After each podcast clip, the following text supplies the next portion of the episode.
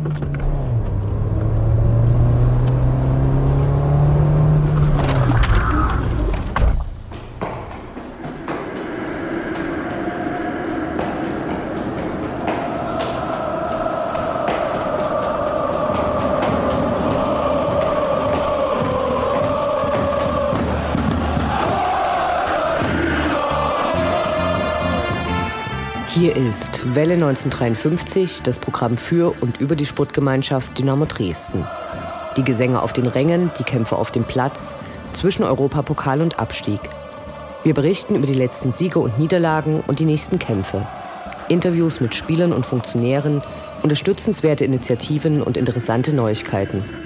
Wir senden auf Coloradio Dresden und Welle1953.net. Mein Name ist Anne Vidal, sportfrei.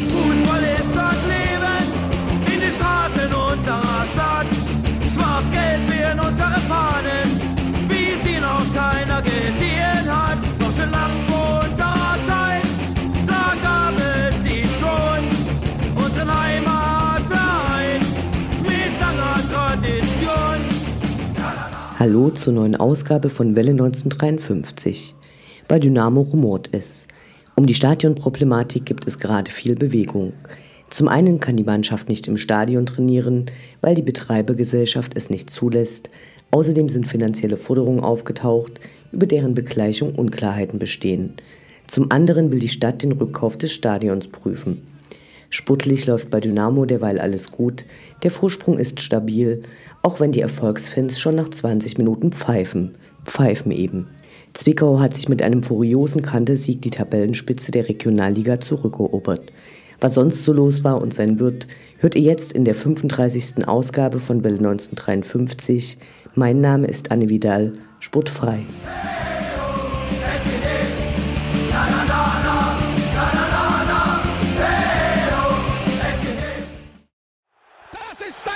Inhaus!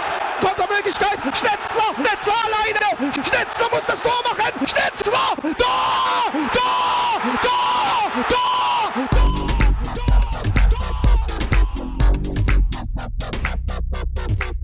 Der Blick zurück. Was ist passiert? Was war großartig? Was hätte nicht geschehen dürfen? Infos zu den absolvierten Liga- und Pokalspielen.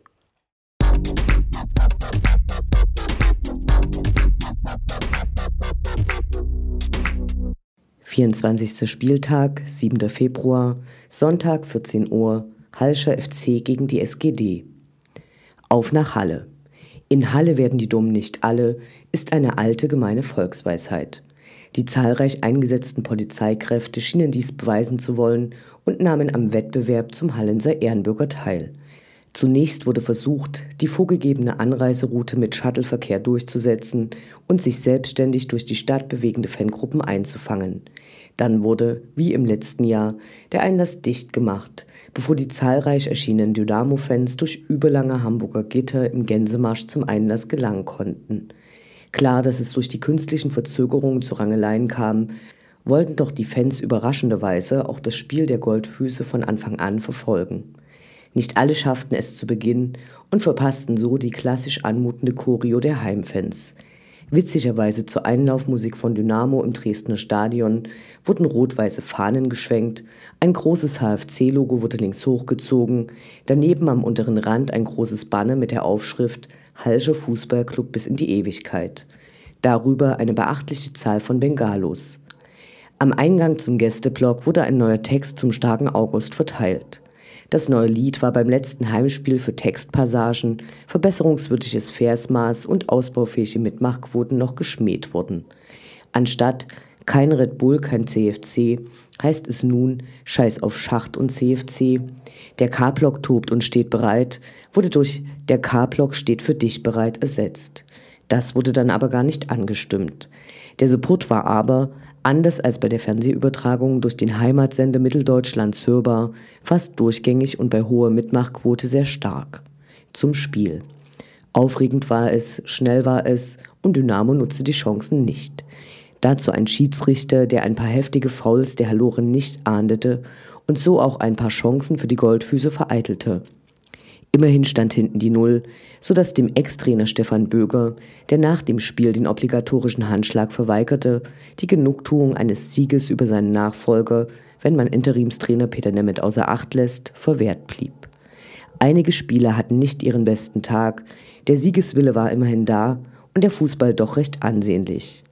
Überragend hingegen die Sangesleistungen des kompletten Gästeblocks, der das Lied vom Auswärtsspiel in Amsterdam so lange inbrünstig intonierte, bis fast alle Halloren das Stadion verlassen hatten, die Hallenser Spieler beim Auslaufen noch ein bisschen beschimpft werden konnten und Teile der Mannschaft noch einmal zum Zaun kamen. Immerhin ein Punkt, den Dynamo gern mit nach Hause nahm. Weiter Spitzenreiter.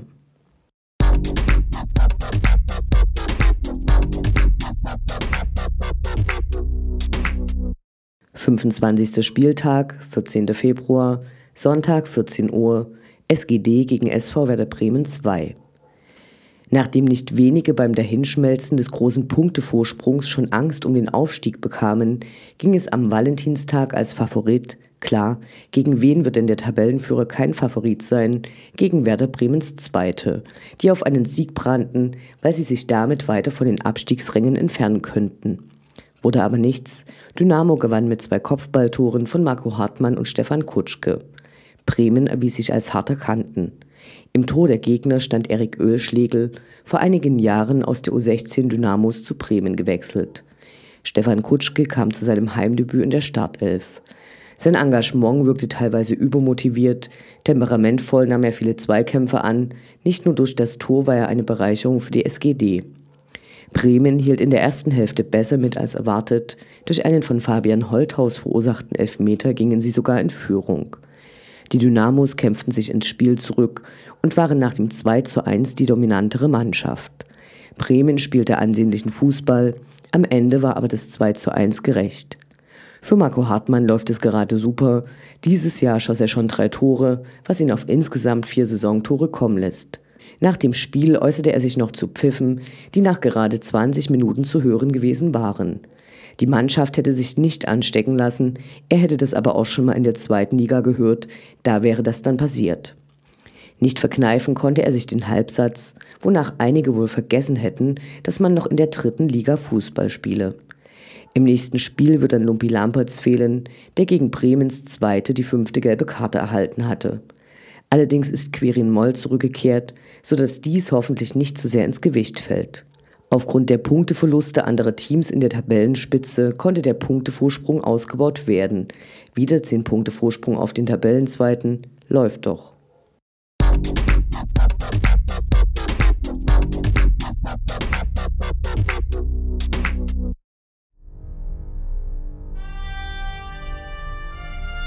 Unendlich sind die Weiten des Universums der Sputtgemeinschaft Dynamo Dresden. Alles rund um die SGD.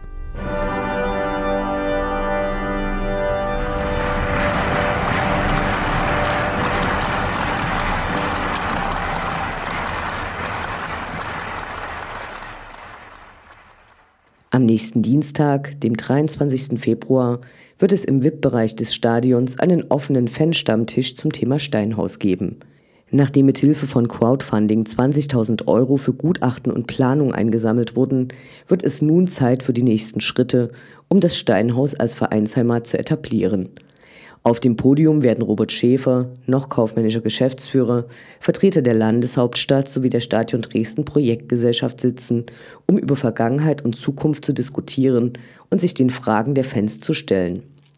Gerade vor dem Hintergrund der derzeitigen Diskussion um Stadtzuschuss, Erpressungsversuche der Betreibergesellschaft und die Stadionverträge verspricht dies eine interessante Veranstaltung zu werden. Los geht das Ganze um 19 Uhr.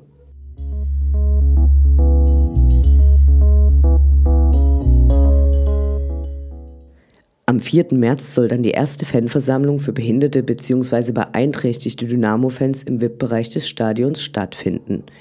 Um die Veranstaltung bestmöglich vorbereiten zu können, bitten die Fanbetreuer um eure Hilfe und Fragen. Welche Themen, Wünsche und Anregungen habt ihr für das Treffen? Bitte schickt diese per E-Mail innerhalb der nächsten Tage an Maria, die bei Dynamo Beauftragte für Fans mit Behinderung ist. Ihre E-Mail-Adresse ist maria.einhorn.dynamodresden.de. Eingeladen sind dann am 4. März alle Dynamo-Fans, mit oder ohne Handicap.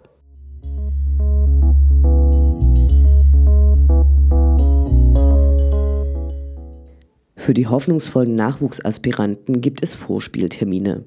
In Zusammenarbeit mit den Partnervereinen SG Weißig, FV Blau-Weiß Stahl Freital, SG Dresden Striesen, SSV Turbine Dresden, Dresdner SC und Radebeuler BC führt die Nachwuchsakademie der SG Dynamo Dresden von März bis Mai Sichtungstage durch. An insgesamt sechs Terminen können Talente im Alter von sechs bis zehn Jahren teilnehmen. Unter dem Motto Trau dich, spiel mit sind alle fußballbegeisterten Jungen angesprochen, egal ob im Verein oder vereinslos. Die Termine und Modalitäten sowie das Anmeldeformular finden sich natürlich auf der Dynamo-Website.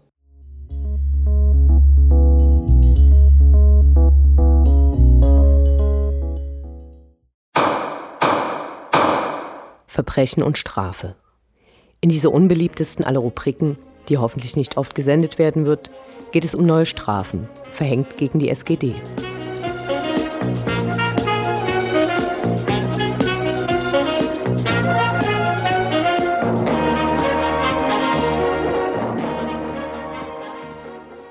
Am Mittwoch, dem 17. Februar, veröffentlichte der Verein folgende Mitteilung. Das Sportgericht des Deutschen Fußballbundes hat die SG Dynamo Dresden aufgrund der Vorfälle in der laufenden Saison bei den Spielen gegen Münster, Groß Asbach, Würzburg und Erfurt mit einer Geldstrafe von 15.000 Euro belegt. Dies wurde dem Verein am Mittwoch mitgeteilt. In Abstimmung mit dem DFB fließen 7.500 Euro der Geldstrafe in verschiedene präventive Maßnahmen. Eine Geldstrafe für das Werfen von Gegenständen konnte von der SG Dynamo Dresden zudem erneut erfolgreich auf den Verursacher umgelegt werden. Zitat Ende. Für Welle 1953 ergeben sich aus der Meldung gleich mehrere Fragen. Wie diese präventiven Maßnahmen aussehen werden, die laut Zitat von Robert Schäfer der direkten Verbesserung für die Fans bei Heim- und Auswärtsspielen dienen sollen, wird nicht näher erläutert. Außerdem geht aus der Meldung auch nicht hervor, in welcher Höhe die Strafe auf den Verursacher umgelegt wurde und ob diese bereits vom Beschuldigten bezahlt wurde oder ob hier noch ein Verfahren anhängig ist. Paragraph 1. Die Würde des Fans ist unantastbar. Schön wär's. Fußball als Experimentierfeld. Probleme im Spannungsfeld zwischen lebendiger Fankultur, Kommerzialisierung und staatlicher Repression.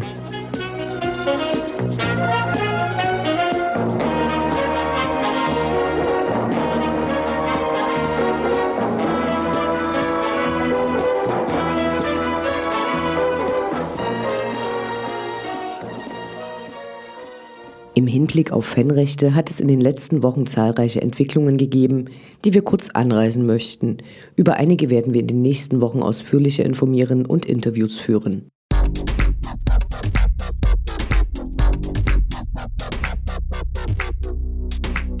Bengalos sind nicht gesundheitsgefährdend. Überraschend ist, dass ein Amtsgericht, nämlich das in Münster, dies nun feststellen ließ.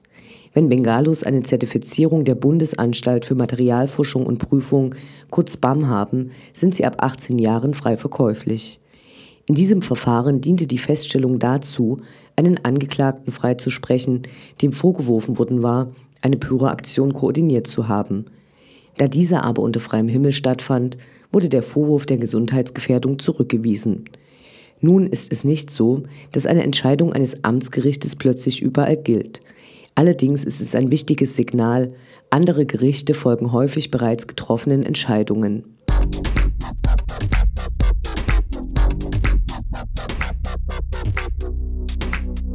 Der DFB, der eigentlich durch die Korruptionsvorwürfe, die längst noch nicht vollständig aufgeklärt sind, die Füße stillhalten sollte, tat nicht dergleichen und verteilte munter weiter nicht nachvollziehbare Strafen.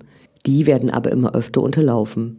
Der DFB hatte gegen Rot-Weiß Erfurt ein Block- und Zaunfahrenverbot bis zum Ende der Saison verhängt. Deshalb ziehen die Fans einfach auf die Haupttribüne um, wofür die Dauerkarteninhaber der gesperrten Blöcke Ersatzkarten erhalten.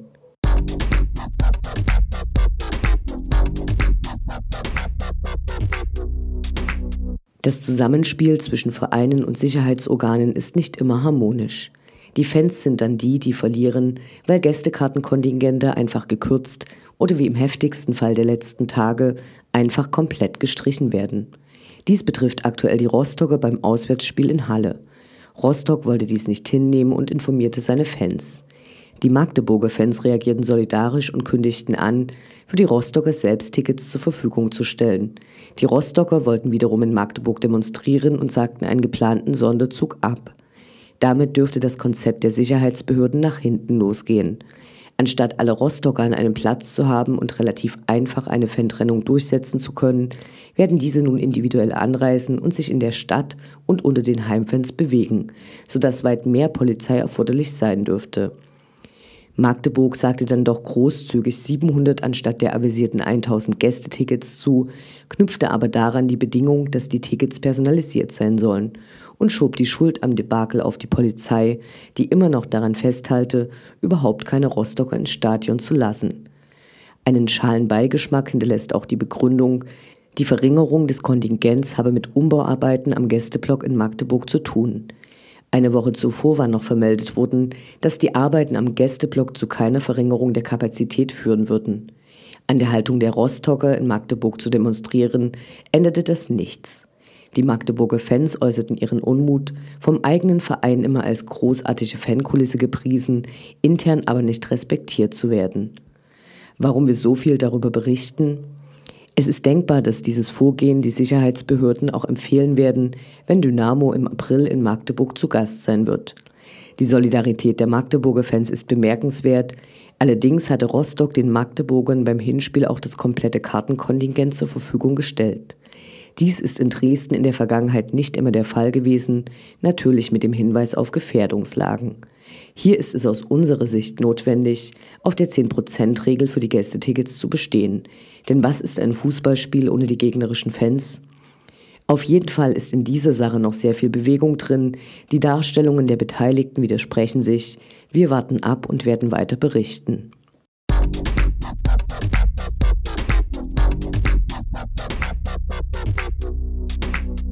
Ein anderer Punkt, der uns auch weiter beschäftigen wird, sind die geheimen Datenbanken der Polizei verschiedener Länder, in denen außerhalb der berüchtigten Gewalttäterdatei Sportdaten von Fans gesammelt werden, ohne dass diese überhaupt im Verdacht gestanden haben, Straftaten zu begehen.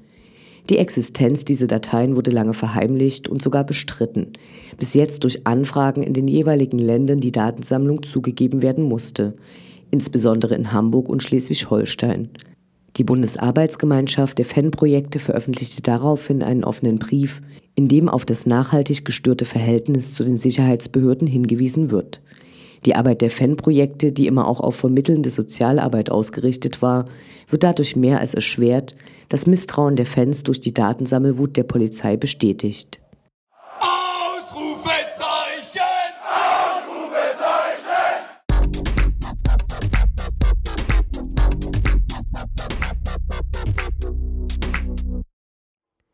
Der Blick nach vorn. Die nächsten Spiele, die nächsten Termine. Hoffnung und Zuversicht. Niederlage oder Ufter.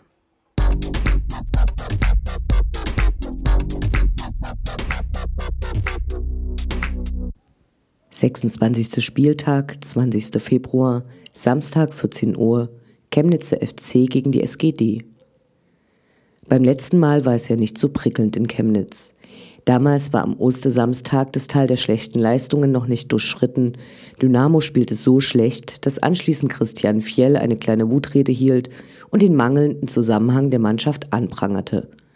Die Fans hatten den Support nach einer höhnischen Ufta in der Mitte der zweiten Halbzeit eingestellt und tagelang schlechte Laune.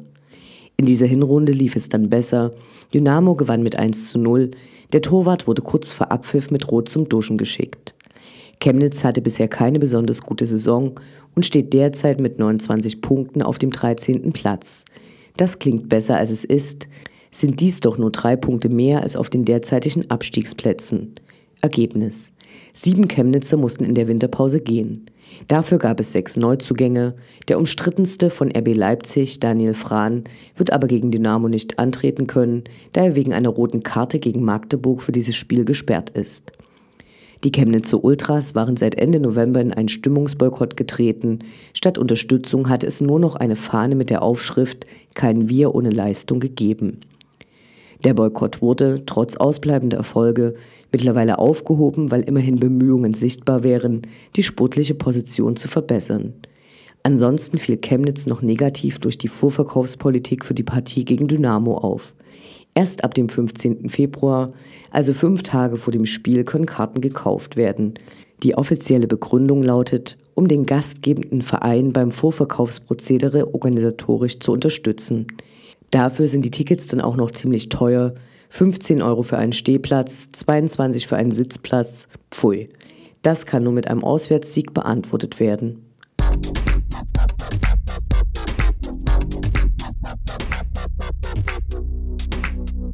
27. Spieltag, 27. Februar, Samstag 14 Uhr, SGD gegen Fortuna Köln.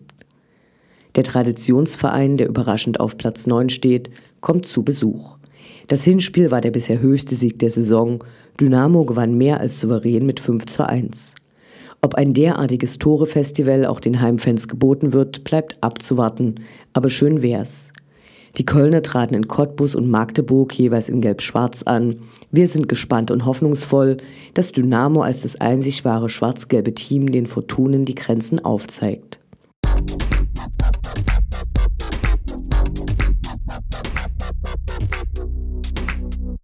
Achtundzwanzigster Spieltag, 2. März, Mittwoch 20.30 Uhr, VfL Osnabrück gegen die SGD. Mal wieder eine Partie, die nach Krankmachen oder Urlaubstag verlangt. Bei einer Anstoßzeit von 20.30 Uhr ist auch klar, dass der nächste Tag dann ein eher gebrauchter wird, zumindest wenn man in Dresden wohnt und nicht im Exil. Egal. Die letzte Niederlage gegen die unbeliebten Lila-Weißen liegt schon eine Weile zurück. 2013 verlor Dynamo die Hinrunde der Relegation mit 1 zu 0, bevor Osnabrück dann doch in der dritten Liga blieb. Derzeit sind sie aber ziemlich erfolgreich und stehen mit 40 Punkten auf Platz 4, nur einen Punkt hinter dem Relegationsplatz. Fast möchten wir ihnen diesen gönnen, damit sie die Relegation noch einmal verlieren können. Wir wünschen Dynamo den Ausbau der Tabellenführung, ist ja klar.